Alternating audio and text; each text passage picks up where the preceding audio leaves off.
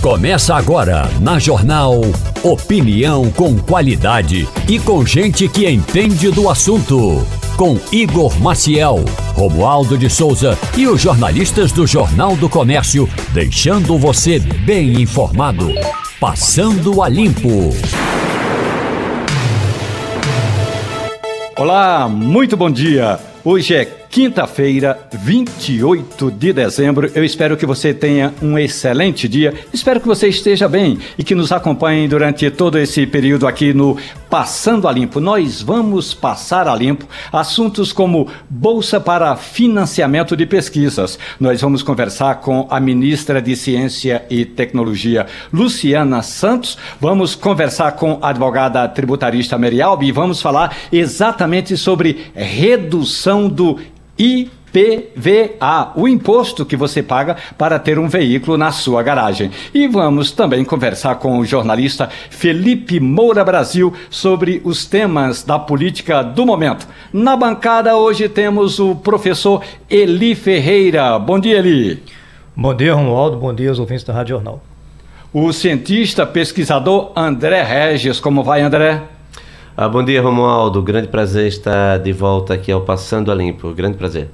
E conosco o saxofonista, locutor, apresentador Ciro Bezerra. Bom dia, Ciro. Todo tom, hoje mais, uh, mais uh, sustenido que bemol. Um abraço e bom trabalho. André Regis, para começar esta quinta-feira, qual é o seu destaque de hoje, André? Olha, o destaque de fato é essa redução do, do IPVA, não é? O, o fato é que o brasileiro paga muito imposto. Paga imposto e não tem o retorno devido. Então, todas as vezes que há uma redução, essa redução é para ser comemorada. Deveríamos, ah, inclusive, exigir que o, o parlamento sempre fosse mais atuante no sentido de defender, Romualdo, o contribuinte. Porque muitas vezes o executivo manda projetos de aumento de alíquotas, aumento de impostos e o parlamento simplesmente chancela. Então, é para comemorar essa redução do IPVA. Daqui a pouco, viu, professor Eli Ferreira, a gente vai falar sobre redução de tributos, sobre é, bolsa de pesquisa. A gente sabe, os pesquisadores e você, como eu, que estamos também na sala de aula, a gente sabe como os alunos, os estudantes estão querendo fazer pesquisa, mas sempre foi uma área muito, digamos, é, opaca. Houve uma dificuldade muito grande para a gente mandar em conseguir é, financiamento de bolsas. Qual é o seu destaque, professor Eli Ferreira? Bom, o, o, meu destaque é a redução dos gastos no cartão corporativo da Presidência da República. É, e seria bom que isso fosse uma coisa constante. E também, é, seguindo um pouco na linha de André Regis, não vejo motivo para comemoração. acho que a coisa pública deve ser levada a sério, que infelizmente nesse país não tem sido assim ao longo dos anos. Daqui a pouco a gente conversa com a advogada tributarista Mary Albi, que vai falar exatamente sobre redução de IPVA em Pernambuco, mas também tem um detalhe importante: o ICMS, a alíquota do imposto sobre circulação de mercadoria e serviço, vai subir um pouco. Como é que fica o equilíbrio das contas de quem paga tributo? E tem um detalhe interessante: eu gostaria de ouvir a opinião de vocês. Eu trouxe esse assunto no Jornal do Comércio e agora há pouco aqui também na Rádio Jornal, que é o seguinte: tem piqueteiros brasileiros, piqueteiros brasileiros que estão sendo convocados para reforçar o movimento sindical na Argentina. Ô, professor André Regis, você acha mesmo que o Brasil está podendo exportar tanto assim, inclusive exportar piqueteiros, André? Olha, o Brasil tem a maior população de desocupados do mundo, não é? é? Pessoas que não estudam, pessoas que não trabalham e pessoas que são profissionais de articulação de movimentos do contra. Então, se houver essa exportação, isso vai ser até um, uma matéria para ser comemorada pelo governo do Javier Milei, porque ele pode usar isso como um instrumento de deslegitimação daqueles que ah, estão protestando contra o seu revogaço, né? as medidas para revogar ah, leis, decretos na Argentina que fazem com que na Argentina o, o Estado seja intervencionista ao extremo. E como houve eleição recente e a população elegeu um uh, presidente com uma plataforma de liberalização da economia, acredito que se isto acontecer, Romualdo, o presidente vai comemorar como ele fez inclusive ao longo da campanha, não é? Ele ao longo da campanha ele ficou criticando o então candidato Sérgio Massa, uh, os peronistas também, por conta da importação de marqueteiros uh, brasileiros uh, e também da influência, por exemplo, do, do, do, Partido dos Trabalhadores, do, do PT na Argentina, o que terminou fazendo com que as relações diplomáticas entre os dois países até tivesse um estremecimento. Felizmente, até parece que estamos vivendo um tempo de a mudança de rota, de discurso lá do Milley, não é tanto em relação ao governo brasileiro quanto ao governo chinês.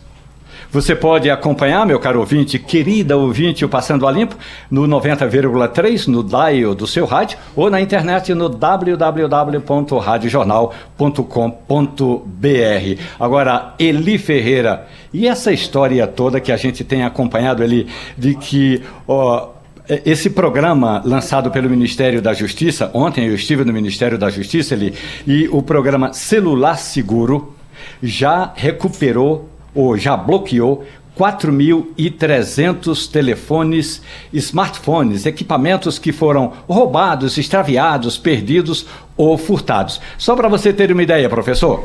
Em primeiro lugar, 1.125 são de São Paulo. Em segundo lugar, vem o Rio de Janeiro. E terceiro lugar está a população de Pernambuco. O que mais tem smartphone extraviado, perdido, furtado ou roubado? Um programa que tem dado certo, professor. É, isso não me assusta, não. Isso é o retrato do, da, da, criminalidade em Pernambuco, como é assustador. Veja que Pernambuco lidera, né, medalha de bronze nessa questão. São Paulo, medalha de ouro, Rio de Janeiro, medalha de prata e Pernambuco, medalha de bronze. Eu vi essa matéria ontem à noite, Romualdo, e não me espanta. Né? A gente está no final de ano e no final de ano as pessoas costumam ver com muito mais. É, é, clareza a atuação da Polícia Militar nas ruas. Mas eu tenho tido cuidado de observar, a gente anda na cidade do Recife, eu estou tirando Recife como exemplo, você quase não vê policial na rua. Eu sei que existe é, um déficit muito grande de policiais, muitos se aposentam, outros estão de licença médica, outros estão a serviço de outros órgãos, mas a população se sente insegura. Não é por acaso o reflexo aí da população tentando se proteger dos furtos e dos roubos no seu aparelho de telefone celular. Ainda sobre essa história de piqueteiros, é bom lembrar, viu, Ciro Bezerra, é, um assunto que já foi é, tema de, de, reportagens feitas pelo Jornal do Comércio, está me lembrando aqui o, o mestre Fernando Castilho, que em 2018 bancários do Brasil iniciaram uma movimentação e nas mobilizações, sobretudo do Banco do Brasil e da Caixa Econômica, chamou muita atenção o perfil dos piqueteiros. E aí os jornalistas foram atrás e constataram que tinha gente recebendo dinheiro para reforçar o movimento dos piqueteiros, inclusive é, ali nas paradas de ônibus e tudo mais. O Jornal do Comércio acabou fazendo reportagens mostrando tudo isso e deu uma certa esvaziada no movimento sindical. Portanto, a gente sempre é a, a favor e é, apoiamos as manifestações populares. Agora, que as manifestações não sejam esse profissionalismo todo. E por falar em profissionalismo, chamou a atenção, viu, é, amigos da bancada, professor Eli, também gostaria de ouvir a opinião do André Regis, que foi o seguinte: é, recentemente, o governo do presidente Lula da Silva anunciou o seguinte: nós vamos implantar um aplicativo para acabar, para pôr um fim na fila do INSS. Só que na prática, esse projeto não andou, não andou, viu, André Regis?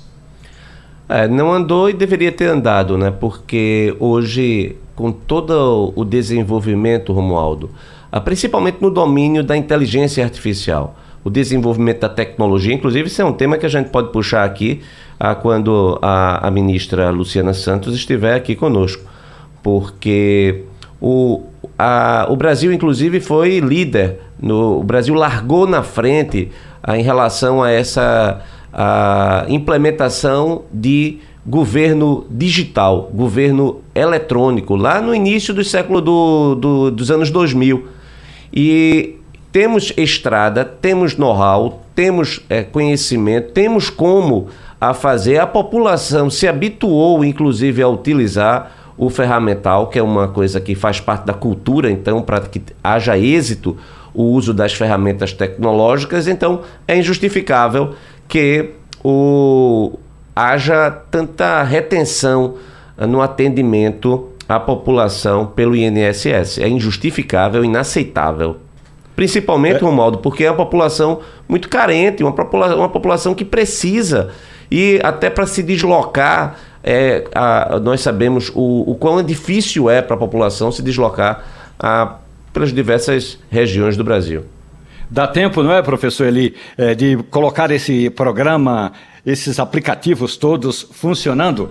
E aí a gente faz o seguinte: lembra que no Lula.1, no primeiro mandato do presidente Lula, o ministro tinha um, o ministro da previdência que ele ficou cham, é, foi chamado de o homem que colocava foi acusado do homem que colocava os velhinhos na fila do INS de madrugada. Ricardo Berzoini professor Eli.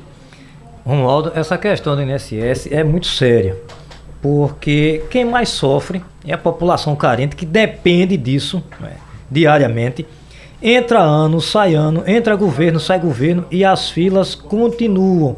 O desrespeito continua, o descaso continua, as promessas continuam. O que a gente não vê é mudança. Infelizmente, eu não acredito que isso vá solucionar, pelo menos a curto prazo, a situação daqueles que dependem diretamente da questão do INSS. Talvez eu esteja sendo muito pessimista, mas diz o velho ditado que de gente bem intencionada o inferno está cheio. Agora também tem uma coisa, Romualdo, o presidente é. ele costuma, e aí do, do jeito que, do, na linha que ele coloca, ele costuma lançar programas que nem existem e sem avisar os seus próprios ministros.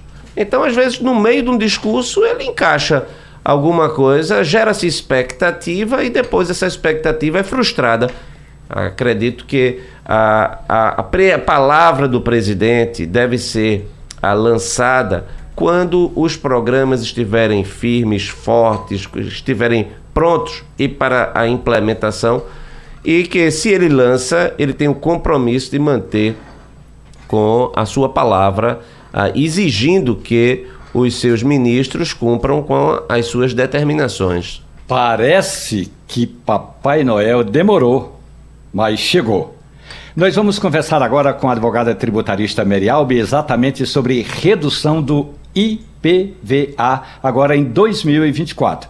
Pernambuco anuncia uma redução em média de 24% do imposto sobre a propriedade de veículos automotores. Mas tem uma notícia que não é das melhores. Houve um aumento na alíquota do ICMS.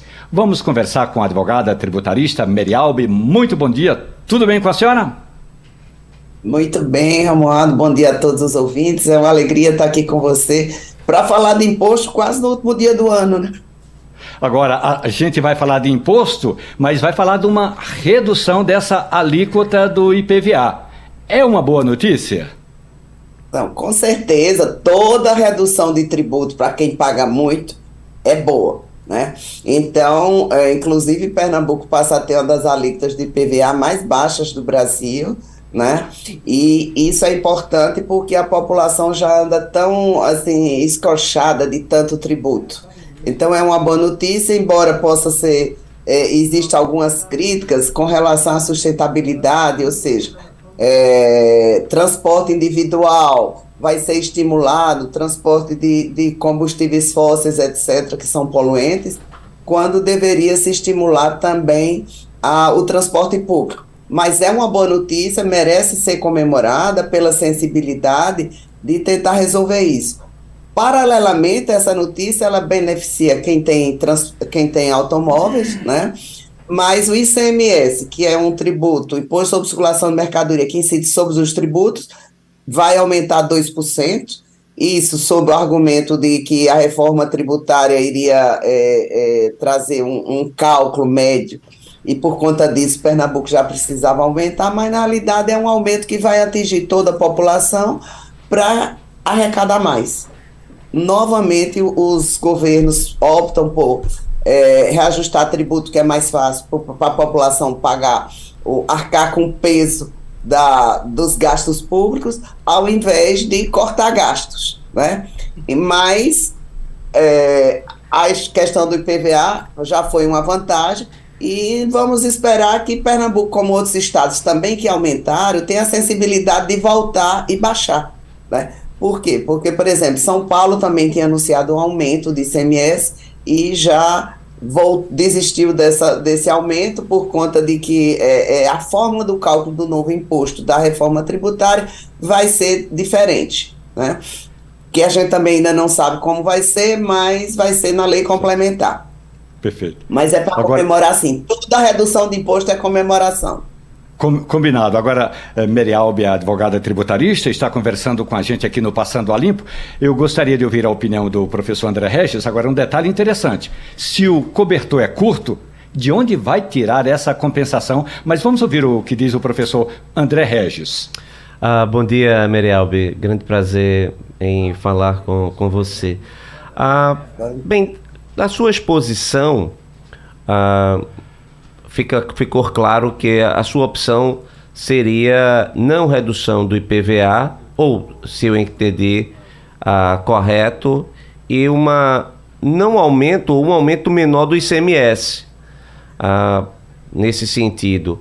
Mas no contexto de uma reforma tributária que acabamos de aprovar no Congresso, a dependência dessa lei complementar, como é que você vê essa movimentação do governo do estado de Pernambuco aumentando o ICMS quando outros recuam e diminuindo o IPVA nesse contexto de, de reforma é, tributária. Veja, é, eu não, não, eu gostei da redução do IPVA, inclusive você beneficiada, né?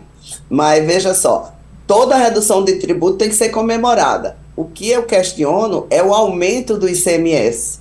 Ou seja, nesse momento, reforma tributária, que vinha uma reforma tributária para não aumentar tributo, para simplificar, seria uma reforma neutra, haver um aumento de tributo já antecipado não é bom, tá? Mas, na realidade, muitos governadores utilizaram esse, fato da reforma tributária como uma desculpa para já aumentar a arrecadação no ano 2024. Então, é, é lastimável que a gente tenha Pernambuco já com esse aumento que toda a população vai pagar, porque a ICMS incide sobre todos os produtos. Eu não sei, viu, professor Eli, como diz a advogada tributarista Merialbi, com quem estamos conversando agora, se é possível pensar em compensação, porque se há redução do IPVA é, de quase ou 20, 24%, há esse aumento na alíquota do ICMS. Vamos conversar também sobre esse assunto. Professor Eli Ferreira. Bom dia, doutora Mariel, Merielbe. Doutora, o meu questionamento é o seguinte, é uma pergunta simples, talvez a resposta seja um pouco complexa. Por que que sempre se faz aqui no país, se dá com a mão direita e se tira com a esquerda, ou se dá com a esquerda, se dá com a mão, se toma com a mão direita? Por que que no momento que se reduz algo, se aumenta outro? É impossível é, fazer, reduzir tudo, sempre tem que tirar do outro lado do contribuinte. Bom dia, né? Mas veja só, realmente o Brasil procura sempre a porta mais fácil, que é aumentar tributo para qualquer coisa. Aumenta o gasto, aumenta tributo, né? Com certeza, a redução do IPVA não vai ser compensada com o aumento do, do ICMS, que o aumento do ICMS vai ser muito maior, é 2%, mas em relação a todos os produtos, vai dar uma arrecadação maior do que a, a perda que vai ter com essa redução, né? Mas realmente é, no Brasil não se faz uma, uma política de contenção de gastos, requalificação dos gastos, de ver as necessidades, o custo Brasil, isso é que deveria ser a primeira providência, porque a reforma tributária que acabou de ser aprovada, ela é uma maior falácia, ou seja, é o maior engano que está havendo, porque disseram que seriam, para simplificar, não vai simplificar, e seriam reduzidos cinco tributos por dois, e nós teremos cinco tributos substituídos por seis. Então, realmente, é, vai ser uma reforma novamente para arrecadar mais. É uma opção de, de política de governo, e não só é desse governo, todos os governos, de todos os partidos, em todos os estados do Brasil e no próprio, na própria federação, essa sempre foi a maior, é, é, a, a primeira e única opção, que é aumentar, aumentar tributo. E aí eu volto sempre a dizer, ressaltar o papel da imprensa, jornal, televisão, tudo, no sentido de esclarecer a população para, na hora de votar, escolher quem vai votar. E aí eu digo, não sou candidato. Então, veja só, é, pessoas que tenham pensamento de mudar essa, de fazer reformas que vão reduzir gasto, reforma administrativa, reforma do Estado, para que se possa reduzir a arrecadação e reduzir tributo. Se isso não acontecer, nós nunca teremos redução de tributo, vamos ter sempre aumento, e aí aparece discurso como reforma tributária, é, não cumulatividade, etc., que é uma forma disfarçada de aumentar tributo, aparentando, como você disse, está dando um benefício, mas na realidade é uma reforma disfarçada para aumentar tributo. A advogada tributarista Mary Albi está conversando conosco aqui no Passando a Limpo. Estamos falando exatamente sobre reforma tributária em geral e algumas decisões importantes na, na política financeira de Pernambuco, como a redução do IPVA, que é o imposto sobre a propriedade de veículos automotores, em 24%, e o aumento na alíquota de ICMS em 2,4%. Doutora Mary Albi, uma última questão para a senhora é a seguinte houve toda, digamos, uma festa para comemorar esses quase 30 anos de luta no Congresso Nacional para a aprovação da reforma tributária. E muita gente diz o seguinte, Merialbe, olha, nós vamos ter uma reforma tributária que vai ser implantada aos poucos, gradativamente. E aí eu lhe pergunto, a senhora está esperançosa de que essas regras de transição sejam logo concluídas? Veja, pela, pela própria emenda constitucional está previsto que dentro de 180 dias terá que ser aprovada a, a, a lei complementar. Só que são sete leis complementares que vão ser precisas aprovar. Né? A lei do CBS, que é do PIS-COFINS, que juntou e virou contribuição sobre bens e serviços, e a lei do IBS, que é Imposto sobre Bens e Serviços, que juntou ICMS e ISS. Aí vem lei do IPVA, lei do Comitê Gestor, várias coisas que só vai poder funcionar a reforma se forem todas aprovadas. Por quê? Porque sem o comitê gestor que vai gerir e todo governador, prefeito, deputado e vereador vai perder o poder agora para esse comitê gestor, porque ele quem vai arrecadar, ele quem vai distribuir para os estados e municípios as receitas, né? E isso vai complicar a vida do povo, mas a gente sempre tem que ter esperança, né? Principalmente nos últimos dias do ano, de que melhore, mas aí fica o alerta à população. Tem que pressionar para que essas leis complementares possam vir de uma forma tal que melhore o que está escrito na Constituição e não piore, como é o que a gente prevê. Eu espero estar tá errada e daqui a cinco anos eu vim aqui dizer, ah, me enganei, mas a, a minha perspectiva, conhecendo e lendo o texto, é que daqui a cinco anos vão pedir nova reforma tributária para reformar essa que passou. Foi uma comemoração, mas eu acho que a população ainda não se deu conta, nem os próprios parlamentares sabiam o que estavam aprovando. Eles nem leram, nem entendiam, é um assunto muito complexo. Eles nem entendiam o que estava acontecendo. Mas vamos ter esperança para que o ano novo a gente entre em paz, com harmonia e muito amor com todo mundo para ver se as coisas melhoram, a energia, a energia de todo mundo melhora. Viu? A gente quer ouvi-la antes desses cinco anos. Doutora Mary Albi, advogada tributarista, muito grato pela gentileza. Já aproveita a oportunidade para agradecer a sua gentileza de estar sempre conosco aqui no Passando a Limpo. Espero que a senhora tenha um ano de realizações. Mary Albi. Todos para todos vocês e todos os nossos ouvintes, um bom 2024. Vamos trabalhar para que ele seja melhor. Atenção, pesquisadores! Nós vamos conversar agora com a ministra de Ciência, Tecnologia e Inovação, Luciana Santos. A ministra está nos estúdios da Rádio Jornal na cidade do Recife. E, ministra, muito grato pela gentileza dessa presença, dessa nossa conversa. E já, já antecipo para a senhora eu informei vários dos estudantes brasileiros. Ó, oh, nós vamos conversar com a ministra da, de Ciência e Tecnologia, vamos falar inclusive de bolsas para financiamento de pesquisas e concursos nessa área. Ministra, muito bom dia, muito grato pela gentileza. Tudo bem? Tudo bom, Romualdo. Um bom dia aqui, todo especial a Ciro, a André, a Eli. é, que fazem esse programa tão importante para a comunicação pernambucana, para esclarecer, para informar, para fazer reflexões, que é esse programa aqui da Rádio Jornal do Comércio. Muito obrigada. Agora, conversando com o professor André Regis, ministra, a gente eh, chegou a pelo menos a um consenso. A pesquisa no Brasil está precisando, vou usar uma, uma palavra que a gente sempre usa na academia, está precisando de uma reformulação, professor André Regis.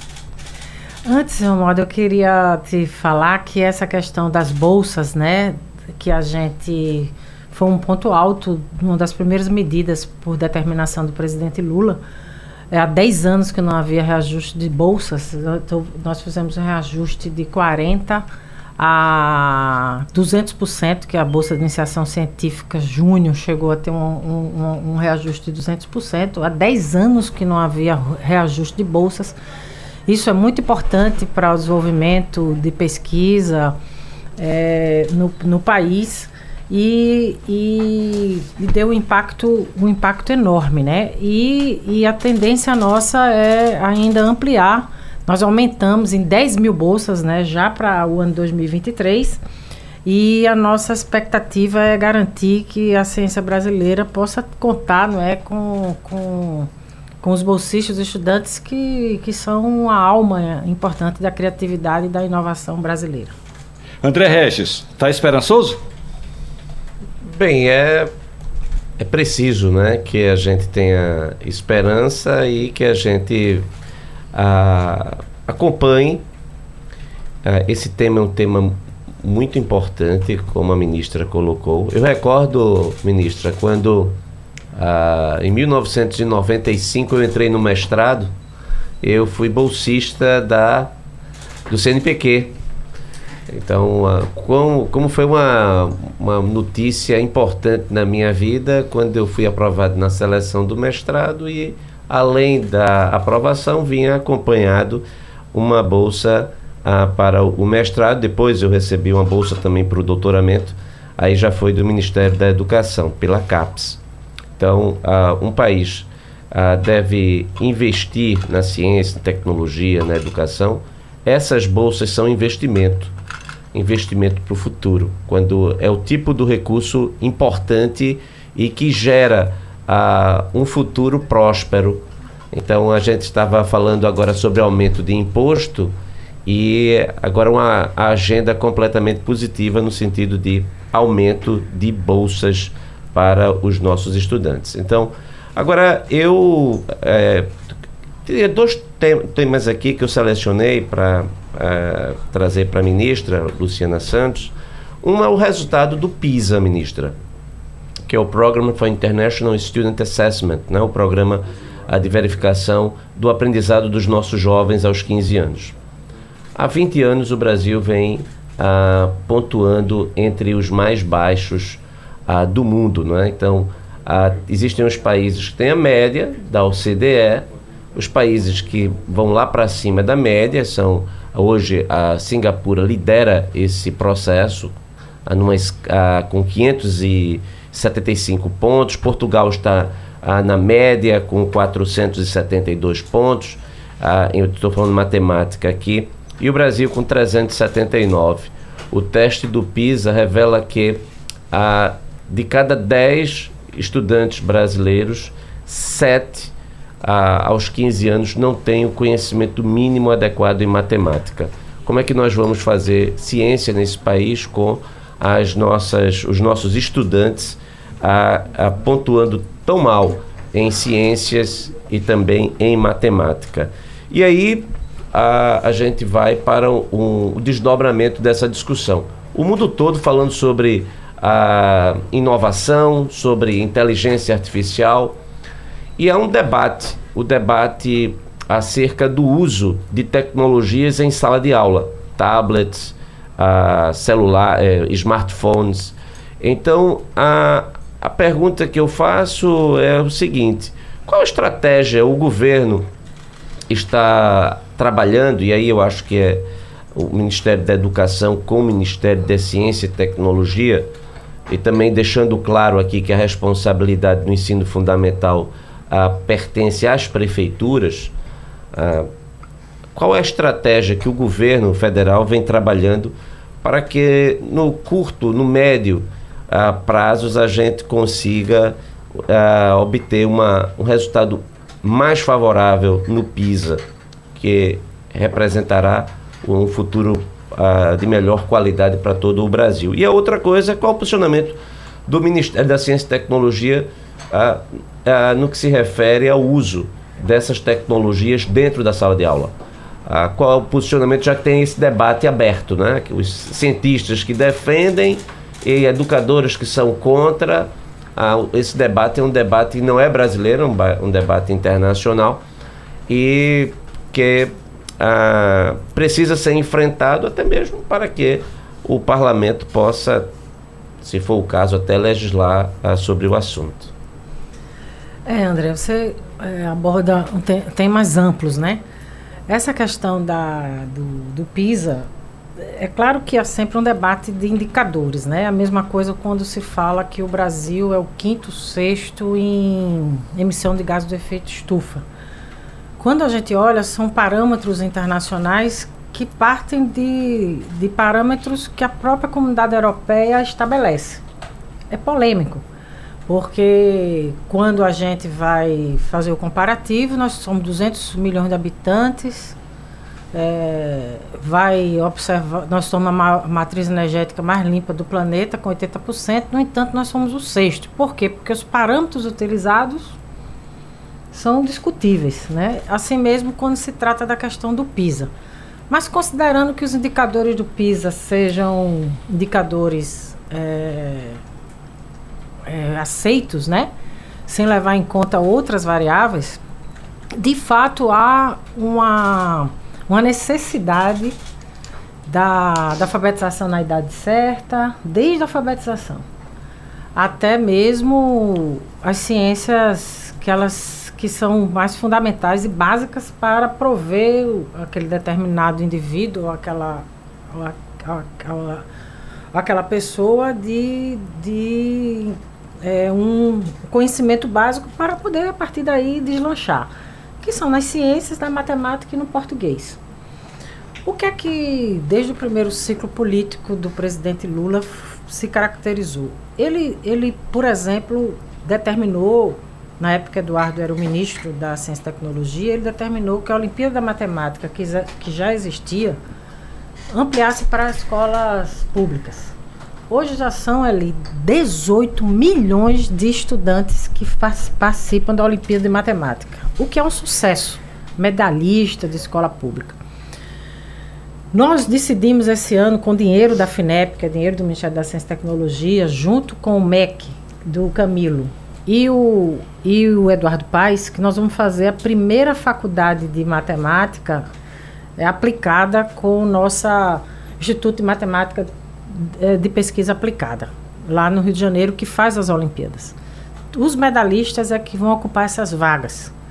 Para que a gente tenha uma, uma concentração né, de, de multiplicadores mais potentes daqueles que têm talentos né, para a matemática.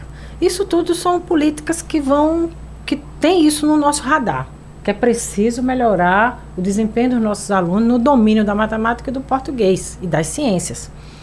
Então foi Lula, por exemplo, que também fez as Olimpíadas de Ciências. Nós retomamos agora, porque isso é uma maneira de divulgação, de estimular as escolas lá na ponta a fazerem um monitoramento e uma orientação para o estudo determinado e você faz ali uma, uns conteúdos mais é, densos, né? mais importantes. Isso estimula, orienta o próprio currículo para as escolas todas do Brasil.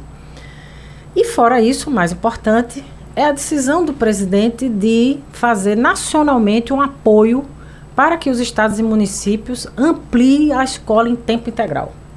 Esse é o caso de sucesso de Pernambuco nós tínhamos um dos piores índices da educação pernambucana e deixamos isso no primeiro, terceiro lugar do Brasil pelo IDEB. Exatamente por conta das escolas em tempo integral. Nós temos a maior concentração de escolas de tempo integral do que Rio de Janeiro, São Paulo e Minas Gerais juntos. Isso é um caso de sucesso. E nós vamos poder e devemos, né? Essa determinação, o presidente já anunciou, né? As escolas em tempo integral associado à questão do, da, da alfabetização na idade certa, que também é muito importante para melhorar esse desempenho na base, né? Que isso é feito time de futebol, né? Você tem que ter uma base ali para fazer um, um leque, né? De nivelamento para poder ajudar a gente a ter desempenhos mais, mais significativos. Então, isso são medidas objetivas que deram certo já, que são as escolas em tempo integral.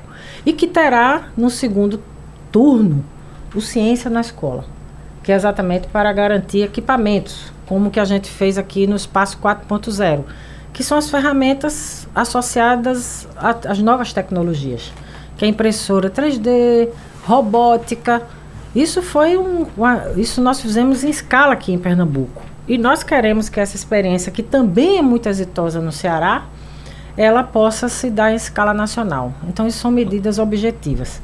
As Agora... ferramentas, além da robótica, é, das impressoras 3D, da microeletrônica, que são contemporâneas e respondem à indústria 4.0, a inteligência artificial é um outro grande fenômeno disruptivo contemporâneo é, que nós temos, estamos atualizando a estratégia brasileira de inteligência artificial para que ela perpasse diversas cadeias produtivas. Hoje, o principal uso dela é na agricultura e é na medicina, principalmente ambos na iniciativa privada. Agora, ministra, por gentileza, Oi. nós estamos conversando aqui no Passando Olimpo com Luciana Santos, ministra de Ciência, Tecnologia e Inovação. Eu vou trazer um tema que é da sala de aula. Eu trabalho também com pesquisadores e, assim como o professor Eli, a gente quer saber exatamente é, quando, como é que está o calendário é, para essas novas bolsas, ou para as bolsas do ano que entra. Mas eu gostaria de ouvir primeiro o professor Eli Ferreira. Eli? Uh, ministra, bom dia. Né? Bom Prazer dia. em revê-lo depois de tanto tempo, né? que uma vez que nós estamos no final da Universidade Católica, a gente já faz um bom tempo, no é século verdade. passado.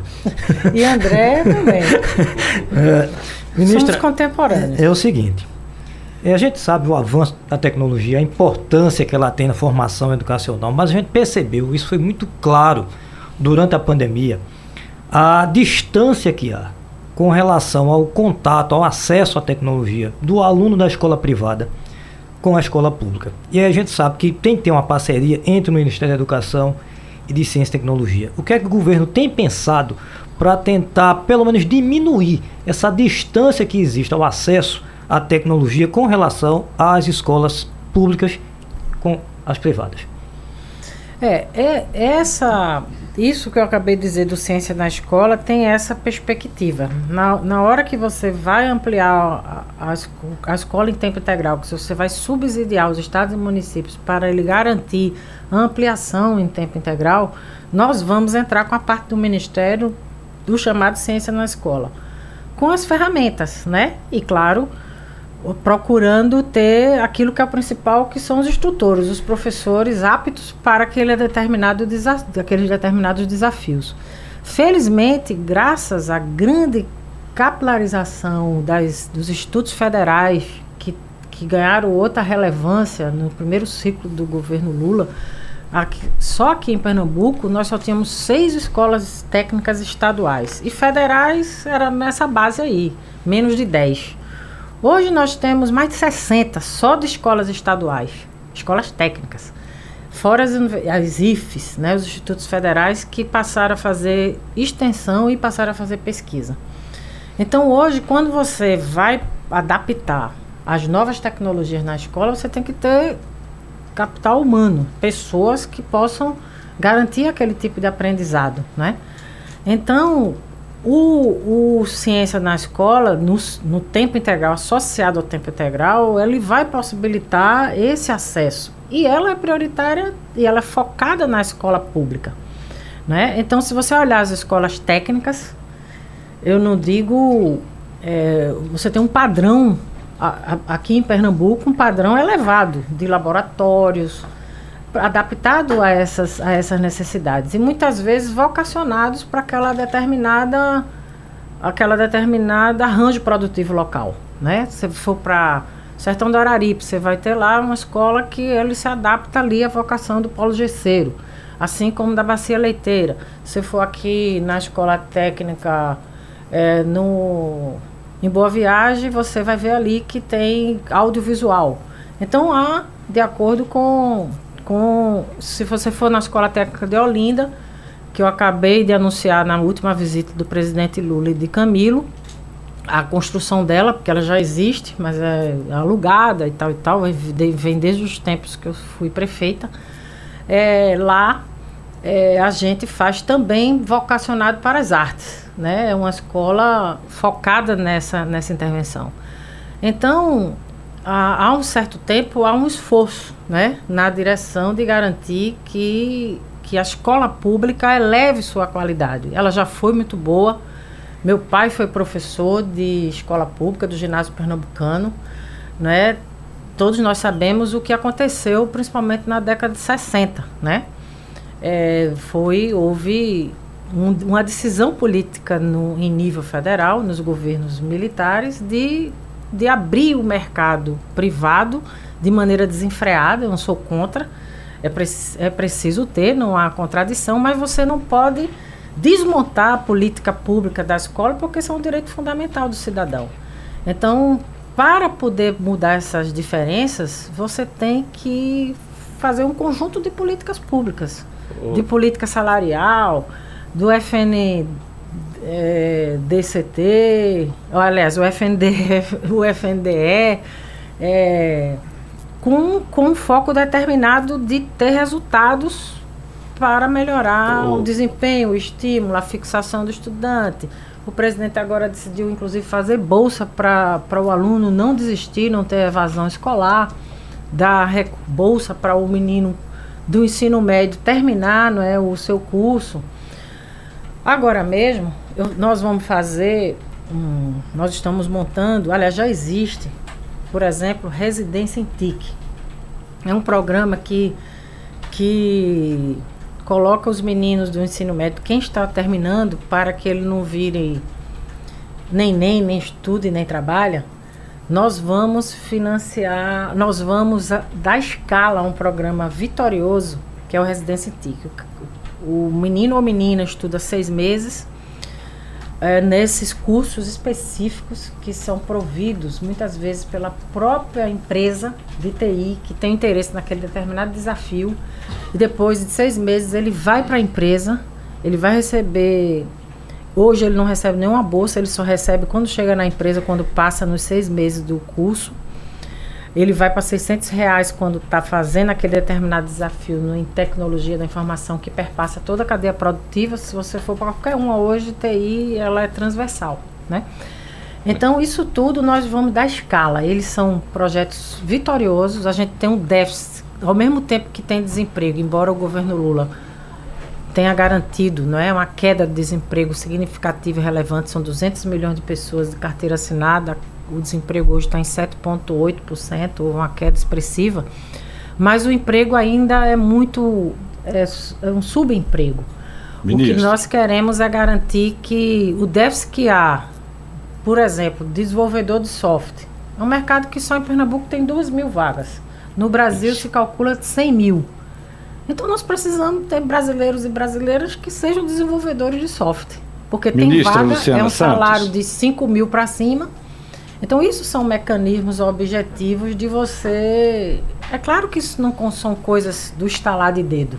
E esse ainda é, porque seis meses o cara já fica apto ou acaba. Isso. Sabe o que acontece? Sabe o que acontece aqui nesse exato momento é que eu fico como um mediador louco, cheio de perguntas.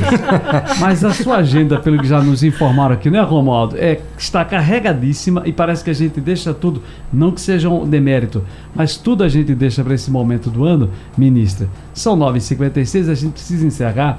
E eu queria lhe agradecer, sinceramente, aqui, mas eu queria permitir que Romualdo, que está hum. comandando a entrevista de Brasília, fizesse a intervenção que ele iria fazer é, para que a gente pudesse seguir. É. Pedindo desculpas ao professor André Guedes, que eu sei que ele ia intervir, mas aí a gente está no tempo aqui, eu estou apertando as coisas o máximo que eu posso como mediador. Fui respeitoso. Correndo por aqui, ministra, muito grato mais uma vez pela gentileza dessa conversa, passando a limpo, falando de bolsas, financiamento de pesquisas e já aproveito para desejar à senhora um ano novo de realizações e antecipo. Amanhã é o seu aniversário, comemore com os amigos e tenha um ano novo de muita paz, ministra Luciana Santos. Muito obrigado.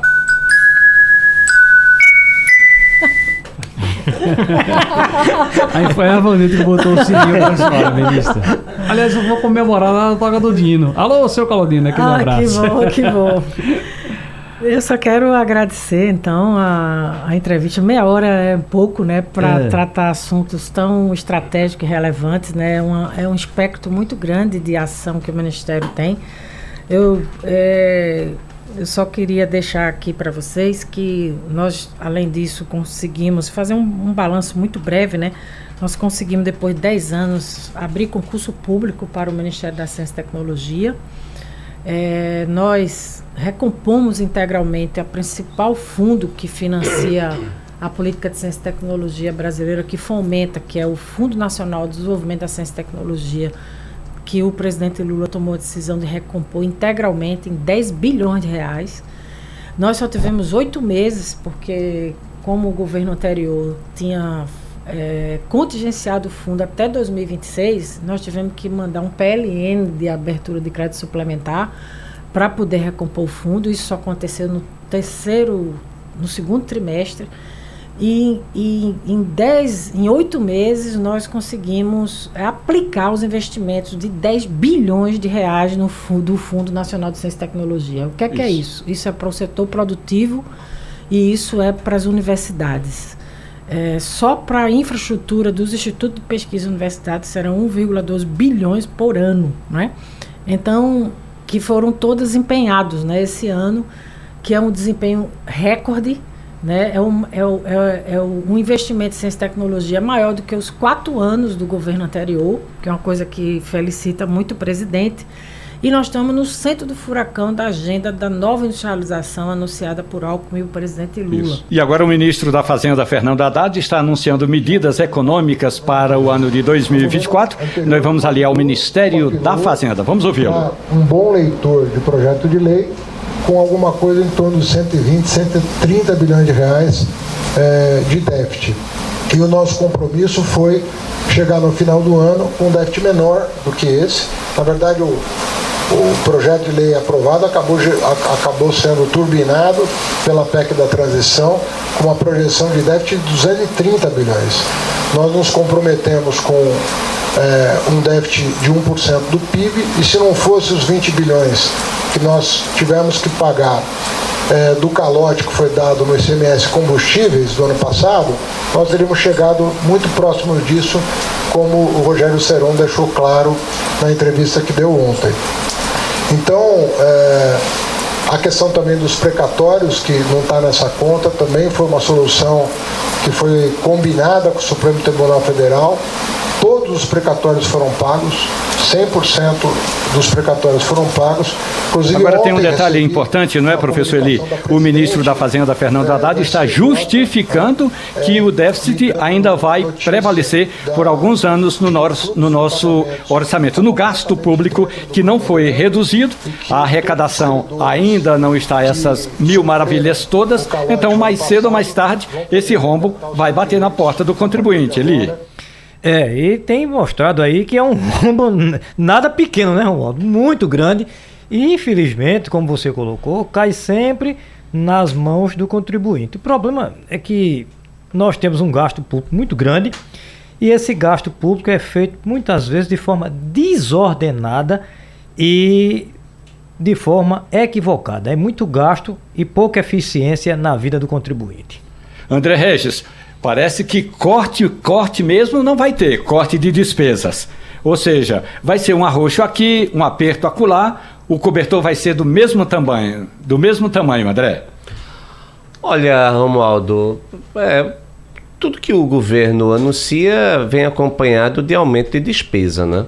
Então, A economia ela não cresce, porque se você tivesse o aumento de despesa e um aumento econômico grande, não é, ali?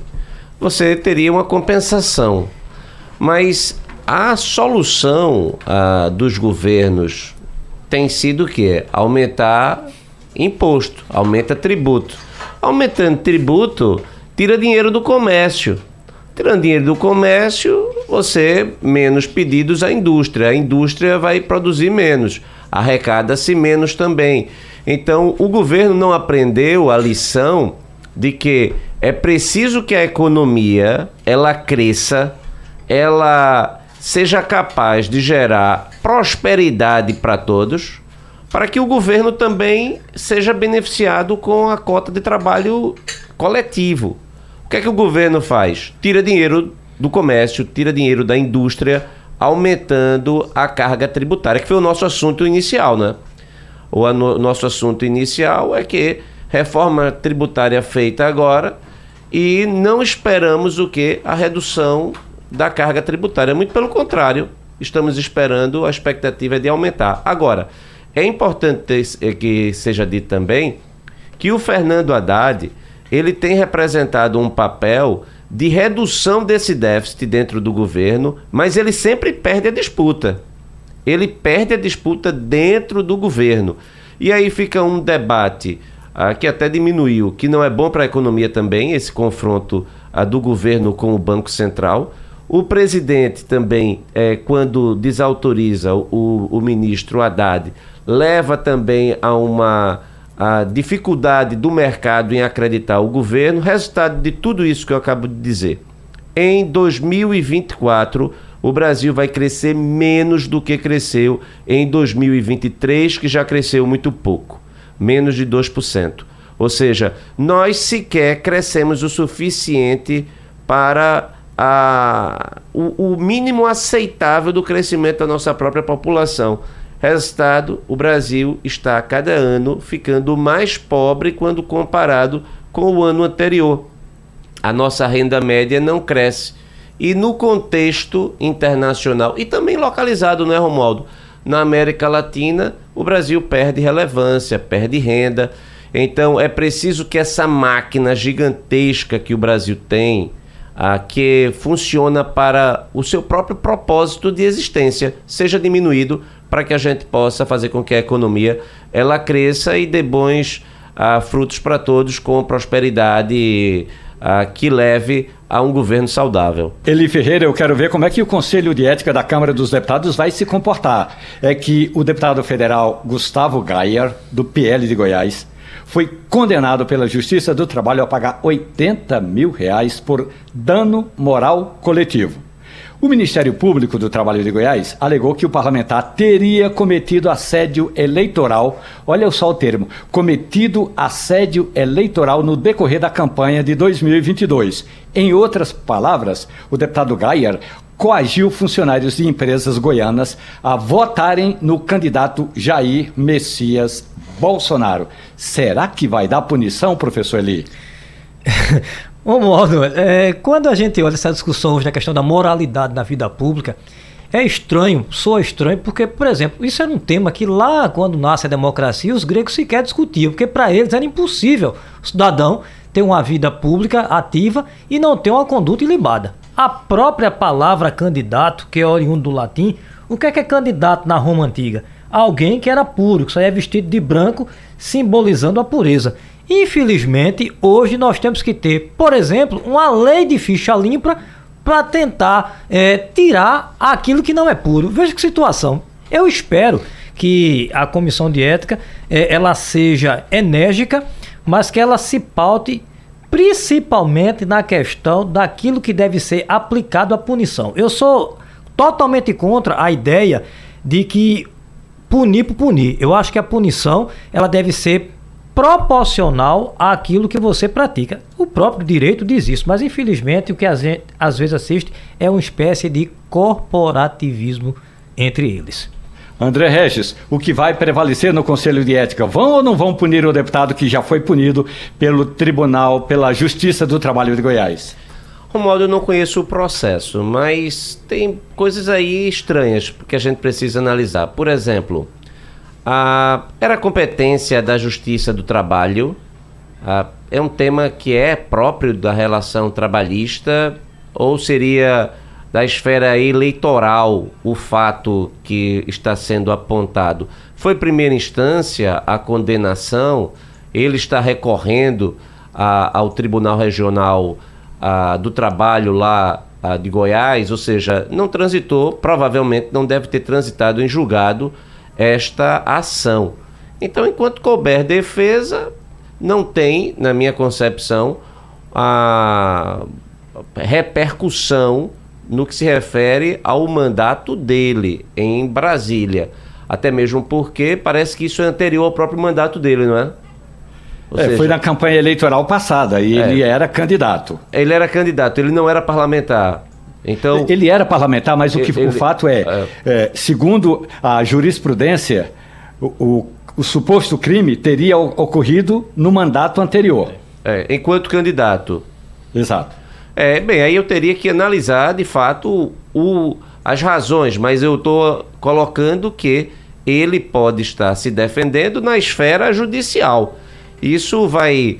Ah, uma condenação em primeira instância, ele pode é, reverter na segunda. Eu, agora, como ele colocou, pelo histórico da Câmara dos Deputados, essa seria. Eu não acredito que vai caminhar para qualquer tipo de punição. Até mesmo porque, como eu disse, ele provavelmente ainda está se defendendo. Olha, o Romualdo, me permita aqui Claro. Até aproveitando a palavra do professor André Regis, me baseando também no lastro do que deixou aqui o professor Eli Ferreira, mas muito mais do que disse aqui André Regis, é muito difícil a gente fazer uma, uma, uma espécie de análise daquilo que a gente não conhece, concordo. Agora, de forma genérica, o que nós estamos assistindo do Congresso Nacional e de hoje, até citamos aqui doutor Ulisses Guimarães agora há pouco como uma, como é que chama? É uma a profecia. A profecia. E eu disse que era uma maldição. É. Uma maldição, uma profecia. Disse, olha, tá ruim esse congresso, aguarde o próximo. É mais ou menos isso. O que a gente vê na verdade hoje, e eu estou cansado de ouvir que as pessoas dizem que ali está o extrato da sociedade, de uma sociedade, no nosso caso a brasileira, eu diria a vocês o seguinte: com, com, com, todo o grau de desconhecimento que eu tenho da coisa, eu não convivo com eles aí em Brasília, você sabe disso. Eu não convivo nem com os parlamentares locais e municipais aqui. Enfim, é dizer o seguinte: eles estão nos devendo muito. Esses homens e essas mulheres, sem demonizar a política, gente, mas a, atuação de cada parlamentar, a atuação de cada ente que nós eh, damos o nosso voto para que eles nos representem em Brasília, na Assembleia, nas câmaras municipais. Eles estão nos devendo há muito tempo. O que foi. Uh, uh, o, que, o que vem preconizado lá no início dos primórdios, quando se fala de república, quando se fala de nação, quando se fala de sociedade, é exatamente o contrário de tudo que a gente assiste, do que a gente vê, do que a gente lê ou escuta, do que vem do nosso Senado, do que vem do nosso, da nossa Câmara, do que vem do Congresso Nacional e dos outros entes legislativos. Agora, eu repito, não é demonizar a política, mas é pedir para que eles tenham mais cuidado, porque quantos estão na fila de espera para serem analisados ou julgados nas comissões de nas corregedorias da, da, própria casa, como é que chama lá, André? As comissões? Conselho de Ética na Os Câmara. Conselho de Ética, enfim, você sabe, vocês sabem aí. Vão ficar esperando, é triste. Veja, eu não estou falando no caso em tela, no caso concreto, mas de forma genérica daquilo que a gente assiste, lê, ouve, escuta, enfim. É, eu veja, eu acompanhei Brasília durante muito tempo e a dinâmica do Congresso Nacional ela não permite o bom exercício do mandato do parlamentar e às vezes quando o parlamentar ele se dedica mesmo à atividade parlamentar, ele diminui as suas chances de sucesso na eleição subsequente. Eu vou até trazer aqui o, o, o exemplo de um ex-professor meu, um homem digno, um homem exemplar, um constituinte exemplar, Romualdo, o professor Egídio Ferreira Lima, Sim. que foi para Brasília, atuante, ah, foi um dos constituintes mais destacados ali. E na sua busca pela reeleição, ele trabalhou tanto em função do parlamento que comprometeu a sua reeleição lá em 1990. Doutor Roberto Magalhães, Roberto, outro exemplo aqui. É que desistiu, vendo que o, o processo é. estava deteriorando. Mas essa lógica do parlamentar chegar terça-feira em Brasília e voltar na quinta, isso não funciona, assim, não dá para você ter um congresso que funcione bem. E além disso, a quantidade de prefeitos que vão a Brasília no momento em que o parlamentar está exercendo, nesses três dias lá em Brasília. Aí ele vai ter que sair com os prefeitos, que são da sua base, para ir nos, ah, nos ministérios, ainda vai almoçar, toma café da manhã com os prefeitos, ou seja, a função de um deputado federal está deturpada no exercício do seu mandato. E isso é, é como foi colocado lá por Romualdo numa discussão sobre a, a reforma da tributária que os parlamentares sequer leram. Mas isso é a lógica do. do é tudo assim. Aprova-se a lei e o parlamentar não está sabendo, inclusive porque tem muita votação simbólica, né? Então, o Congresso funciona mesmo que o parlamentar sequer vote, em grande medida. Só quando exige coro qualificado é que o parlamentar vai lá para o Congresso para votar. Mas ah, essa dinâmica do Congresso Nacional, os parlamentares chegando na terça, voltando na quinta. E também o descaso do próprio eleitor na escolha que faz para o Congresso resulta nessa profecia de Ulisses, não é? Cada legislatura o nível é inferior à sua anterior. Passando a limpo. Nós queremos agradecer a gentileza do professor André Regis, Eli Ferreira, do comunicador Ciro Bezerra. A produção é de Germano Rodrigues, trabalhos técnicos de Evandro Chaves e Avanildo Cerqueira. Toda essa nossa conversa você pode ouvir na programação da Rádio Jornal, ali no www.radiojornal.com.br ou no seu agregador de preferência de podcast. Passando a Limpo. A gente volta amanhã. A Rádio Jornal apresentou opinião com qualidade e com gente que entende do assunto. Passando a limpo.